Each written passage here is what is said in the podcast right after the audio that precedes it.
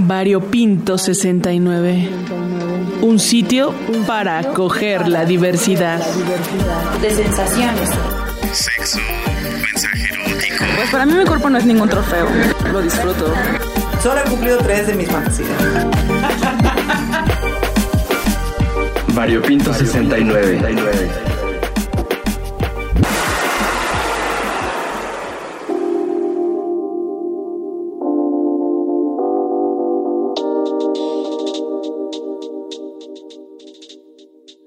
Oye Alex, ¿qué estás haciendo? Ven, ven, ven. Mira, mi amiga Ale Medina me acaba de mandar una nota de voz en donde nos invita a un rally LGBT para el día de mañana, que básicamente es de emprendedores LGBT.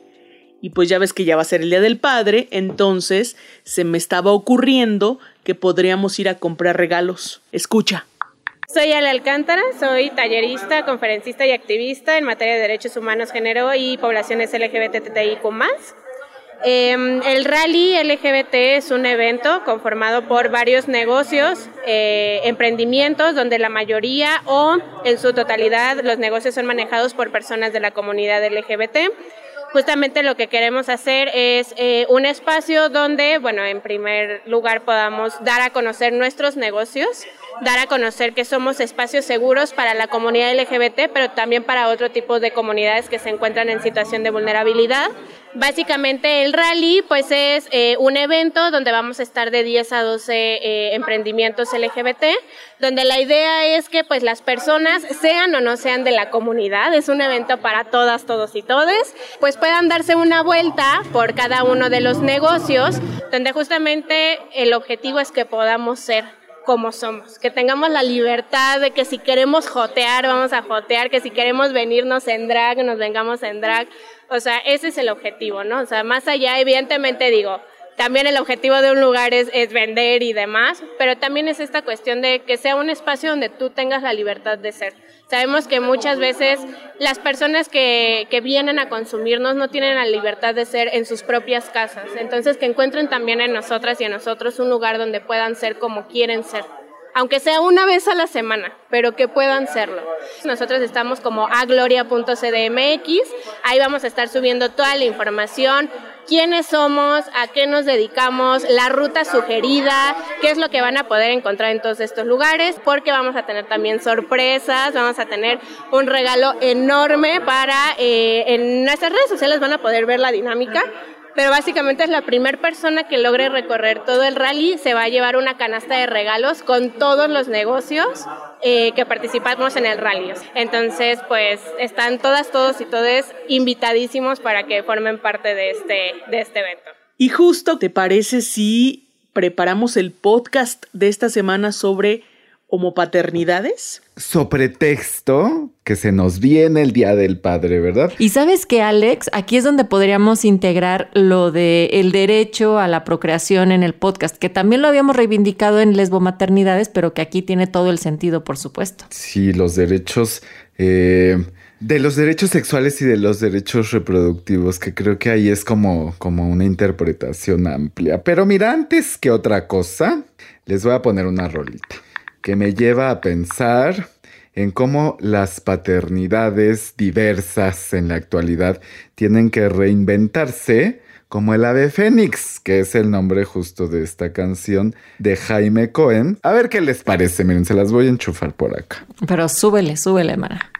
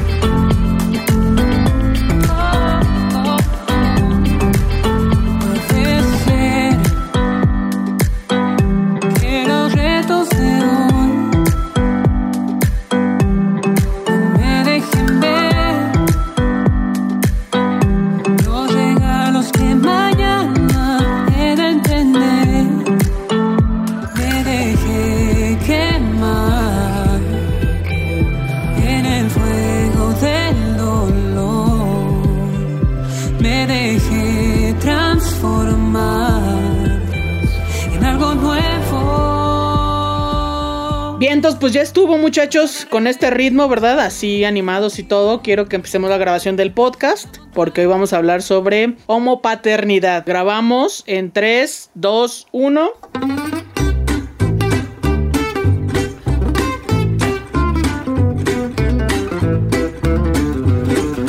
Vario escuchas adorades, bienvenidos nuevamente a una edición más de Vario Pinto 69, su podcast de confianza. Les saluda la voz. ¿Cómo estás, Lanat? Mana, estoy contenta de que todos los papacitos de Variopinto y quienes se quieran arrimar a este departamento el día de hoy, pues nos estén escuchando para seguir las conversaciones sobre paternidades, sobre diversidades y con mucho, pero mucho amor siempre desde acá, desde este espacio. Y para eso queremos que ustedes también se unan a estas conversaciones a través de nuestras redes. Recuerden que estamos en Instagram para que vean nuestras lindas caras. No es cierto, ven otras cosas más interesantes en arroba variopinto. Punto 69. Estamos en Facebook y en Twitter como arroba variopinto69 y también nos pueden encontrar en Spotify y en el micrositio también de Radio Educación. Y para ello tenemos un padre, padrísimo, papacito. Vino con nosotros al DEPA Ricardo Vega López, que es psicólogo y padre también de un bebé. Y queremos platicar con él sobre esta experiencia. Bienvenido, Ricardo, ¿cómo estás? Hola, hola, ¿cómo están ustedes? Yo muy bien, eh, feliz de estar aquí con ustedes. Y pues como se los dije, soy todo suyo. Soy casado, así que en el buen sentido. Lástima. Sí, porque tenemos que mandarle un saludo a Omar Caballero con quien estás ahora sí que en la crianza, ¿verdad? De tu bebé, pero lo mandaste a trabajar a él, ¿verdad? Así es, sí, él está ahorita igual, eh, Omar es psicólogo y ahorita está en el consultorio, pues trabajando, ni modo, la bendición sale un poco cara, ¿eh? Muy. La leche. Oye, querido, pues precisamente aprovechando que Alex te está mencionando que entre los dos están criando a un niño, un niñe, una infancia, aplica igual que para las maternidades decir que están eh, maternando, decir que están parentando y cómo significa. Sí, es una forma de crianza muy como complicada. En el aquí en el ahora ya no tanto, pero a un inicio cuando Luca estaba como muy pequeño, sí era una crianza, una paternidad compartida muy difícil porque Luca lo, está con nosotros desde el primer día en el en que nació y bueno, pues implicaba algo totalmente diferente, además de bueno, todo el bombardeo de información de las mujeres que han tenido la fortuna de ser mamás y nos ayudaron con esta crianza. Implica mucha responsabilidad, mucho tiempo, mucho compromiso, pero ha sido lo más maravilloso de nuestras vidas. Oye, cuéntanos cuando eran dos y cómo se convirtieron en tres. Bueno, hace tres años Omar y yo nos conocimos, nos conocimos, empezamos a salir y la verdad es que eh, fue una persona que me enamoró muy rápido porque es un ser humano muy agradable, ¿sabes? Es un ser humano muy, muy pacífico, muy entregado, muy amoroso. Y bueno, eh, nos conocimos tres meses y a los tres meses decidimos juntarnos. Nos juntamos también por un tema mío de salud, porque en ese momento a mí me hicieron una cirugía por un tema de salud y demás. Y empezamos esta parte de, de unirnos, de decidir en conciencia estar compartiendo esos momentos juntos. Creo que fue algo muy, muy padre el hecho de que estuviéramos juntos en situaciones muy difíciles, porque eso nos hizo darnos cuenta de la calidad de persona que éramos ambos, ¿no? Pues bueno, ya después de todo este mal trago, pues empezamos a, ahora sí que a divertirnos, a pasarla bien. Salíamos, disfrutábamos nuestro noviazgo, nuestra relación, nos dedicábamos a, pues sí, a vivir cosas muy, muy agradables, tanto con familiares, con amigos y solos, ¿no?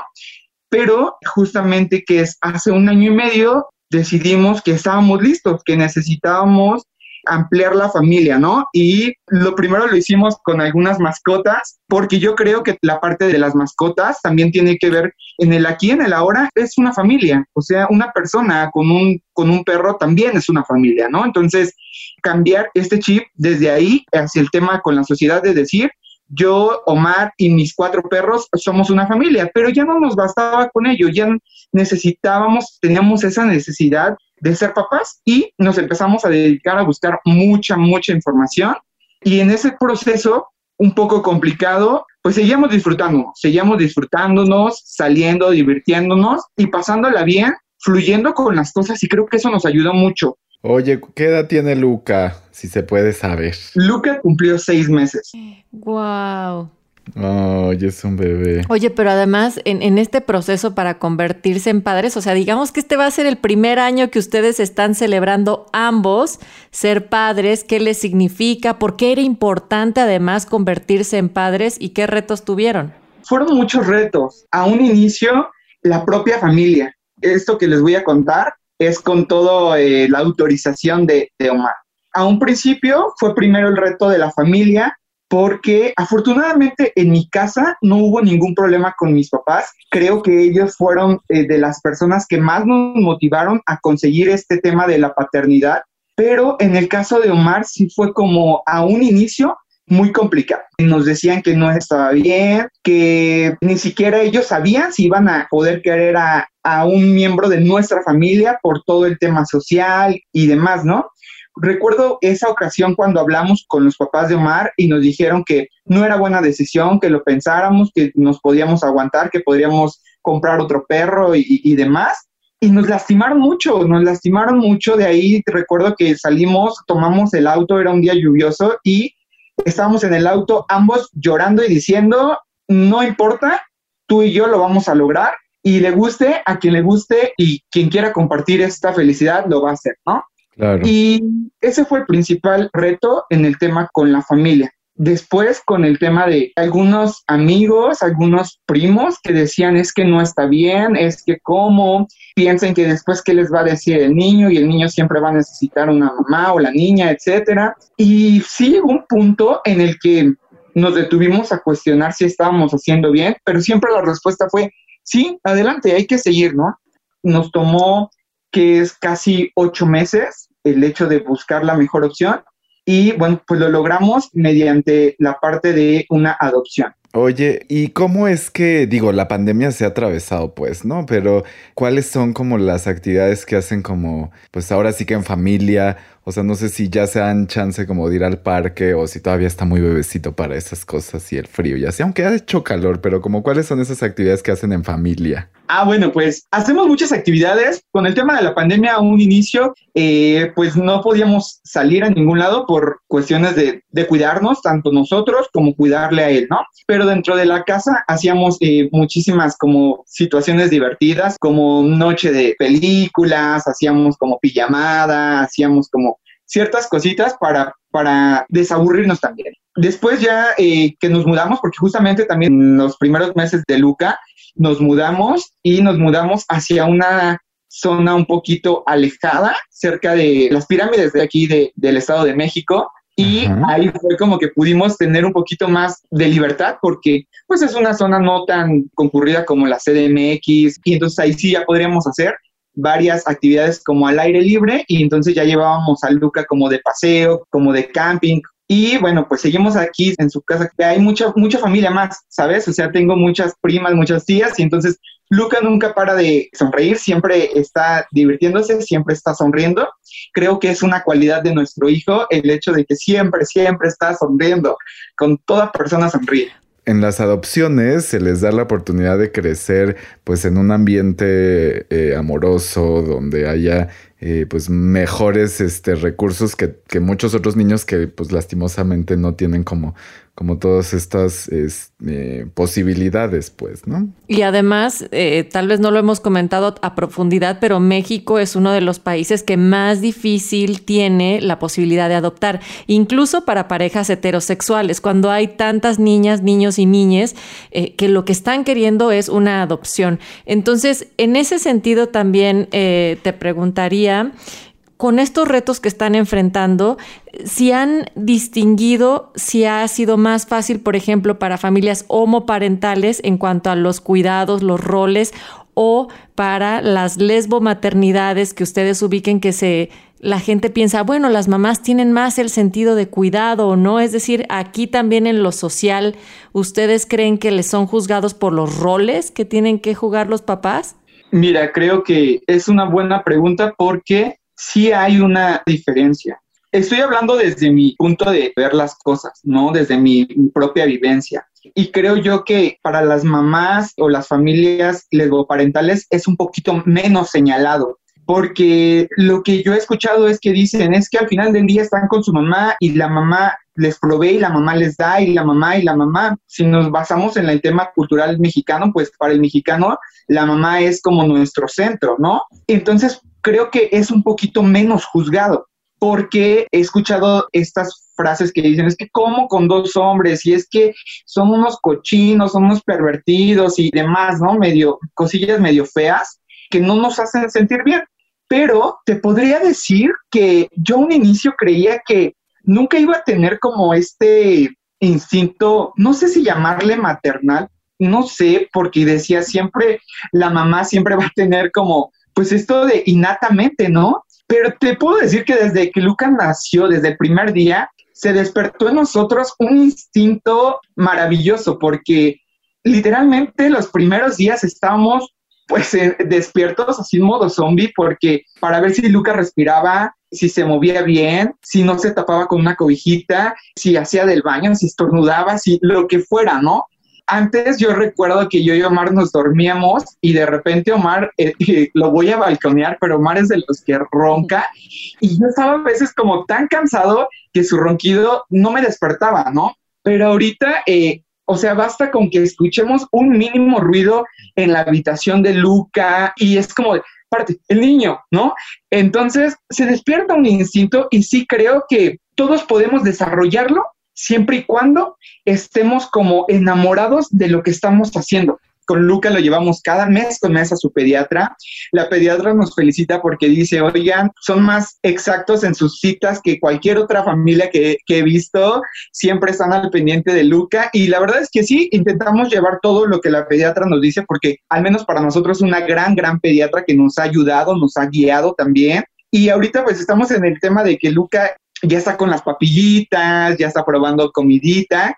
Y nosotros encantados de poder nutrir también físicamente a Luca de una muy buena variedad de comida para que crezca fuerte, para que sea una buena congruencia esta parte de hacerlo o intentarlo educar fuerte mentalmente, emocionalmente y también físicamente. Oye, ¿quién es de los dos es más preocupón? A ver, ya, cuéntanos. Debo de, de confesar que soy yo, el preocupón, yo soy el que se estresa mucho. Omar es como más alivianado, como más relajado, por ejemplo. No sé, hace apenas una semana Luca estaba como en una crisis de, de llanto y yo decía, no, vamos con el pediatra, vamos a buscar qué tiene, eh, desvístelo, algo le picó, no sé, ¿sabes? Como un poquito obsesivo.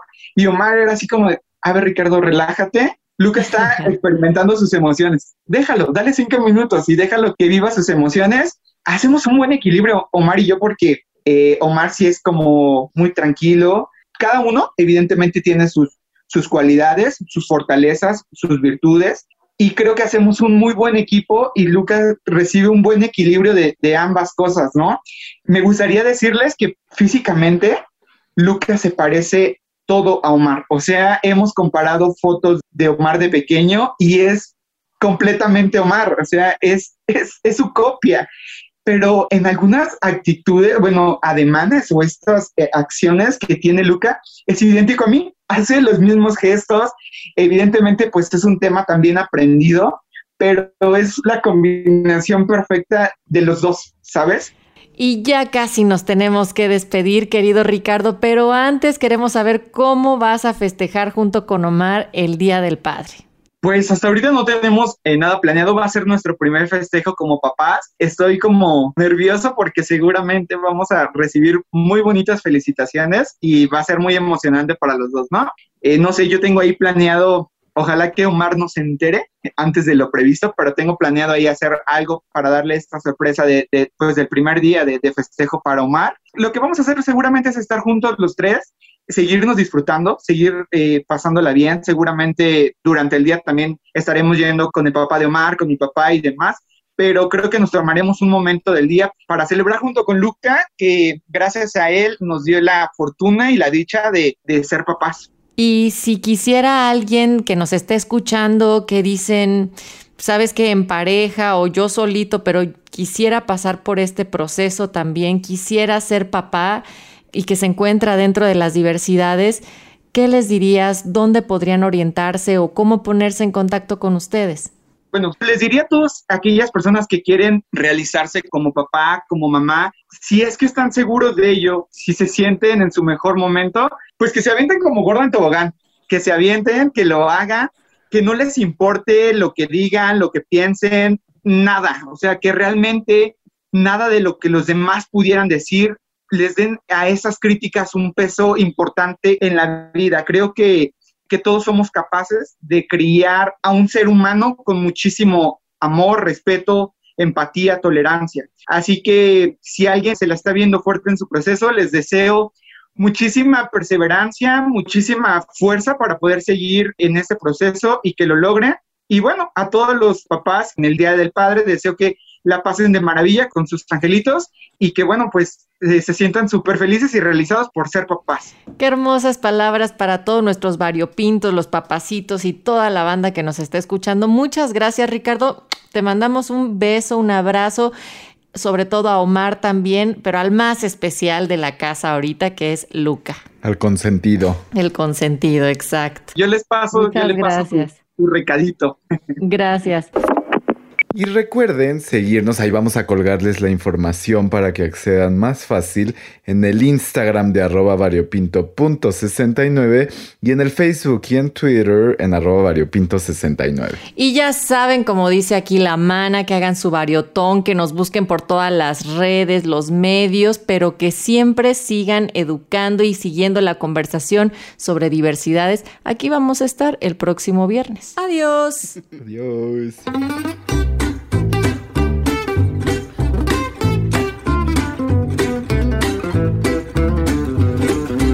Corte, muchachos. Y me quedo con esto de que justo a los niños desde pequeños hay que empezarles a hablar sobre la diversidad y de manera natural lo van a seguir aprendiendo y a respetar a los otros y a entender que todos somos personas y seres humanos. Sí, para que no tengan las confusiones de si es papá, si es mamá, que si lo que sea, ¿no? Desde niñez que normalicen la diversidad, porque la diversidad es parte de la naturaleza. Oigan, por cierto, ah, ya que estamos en este cotorreo, yo les quería mostrar esto para el roperazo. ¿Y si tiene que ver con el tema, Natalia? O sea, Tiene que ver con tu duda. de hecho, o sea, Ah, ok. así que siéntese, siéntese señora y escuche. Mi nombre es Máximo Uriel Toledo, soy una persona transgénero no binaria, vivo en Buenos Aires, Argentina, soy licenciado en trabajo social, soy docente, realizo activismo sobre todo dentro de lo que es el transfeminismo, soy papá de una niña que ahora tiene un año y que tuve a través de un método de reproducción humana asistida que es el método ropa con mi compañera que es mamá de Kai. Ese soy yo brevemente. En nuestro caso, digamos, optamos por el método ropa, que es un método donde ambos podíamos participar, digamos, biológicamente. Entonces yo hacía la extracción de mis óvulos y a través de la fertilización de esos óvulos con un donante anónimo, eso se implanta después en el cuerpo que va a gestar, que en este caso fue mi compañera. Ese es el método que elegimos, ¿no? Por ley, digamos, se protege lo que es la voluntad procreacional, es decir, cuál es el método que elige, digamos, la, la, pareja, las personas que quieren traer un hijo al mundo. En Argentina desde el año 2013 tenemos la ley de reproducción asistida, con lo cual tenemos ciertos resguardos legales. El tema es que a la hora de llevarlo a la práctica, bueno, ahí opera bastante la parte mercantil y muchas veces se cumple, digamos, pero con algún abogado de por medio, alguna especie de pleito. Entonces, bueno, eso es como para poner las dos cosas en la balanza.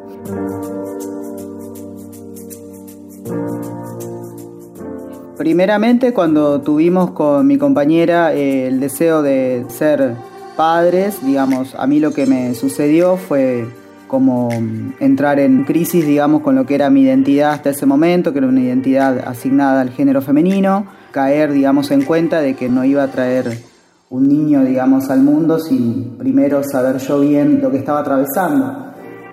El deseo, digamos, de ser papá, poder encontrar ese vínculo filiatorio también, porque de repente estaba también la filiación en el medio, con mi identidad de género, asumirme, digamos, y aceptarme como una persona transgénero y darme cuenta que ambos deseos iban a ir de la mano. De repente implicó hacer un cambio fuerte y rotundo en mi identidad. También fue una gran liberación y una forma de formar una familia, digamos, de una manera más auténtica. Tratar de priorizar siempre el hecho de traer un hijo al mundo deseado, amado, en una familia que lo va a alojar y que lo va a querer.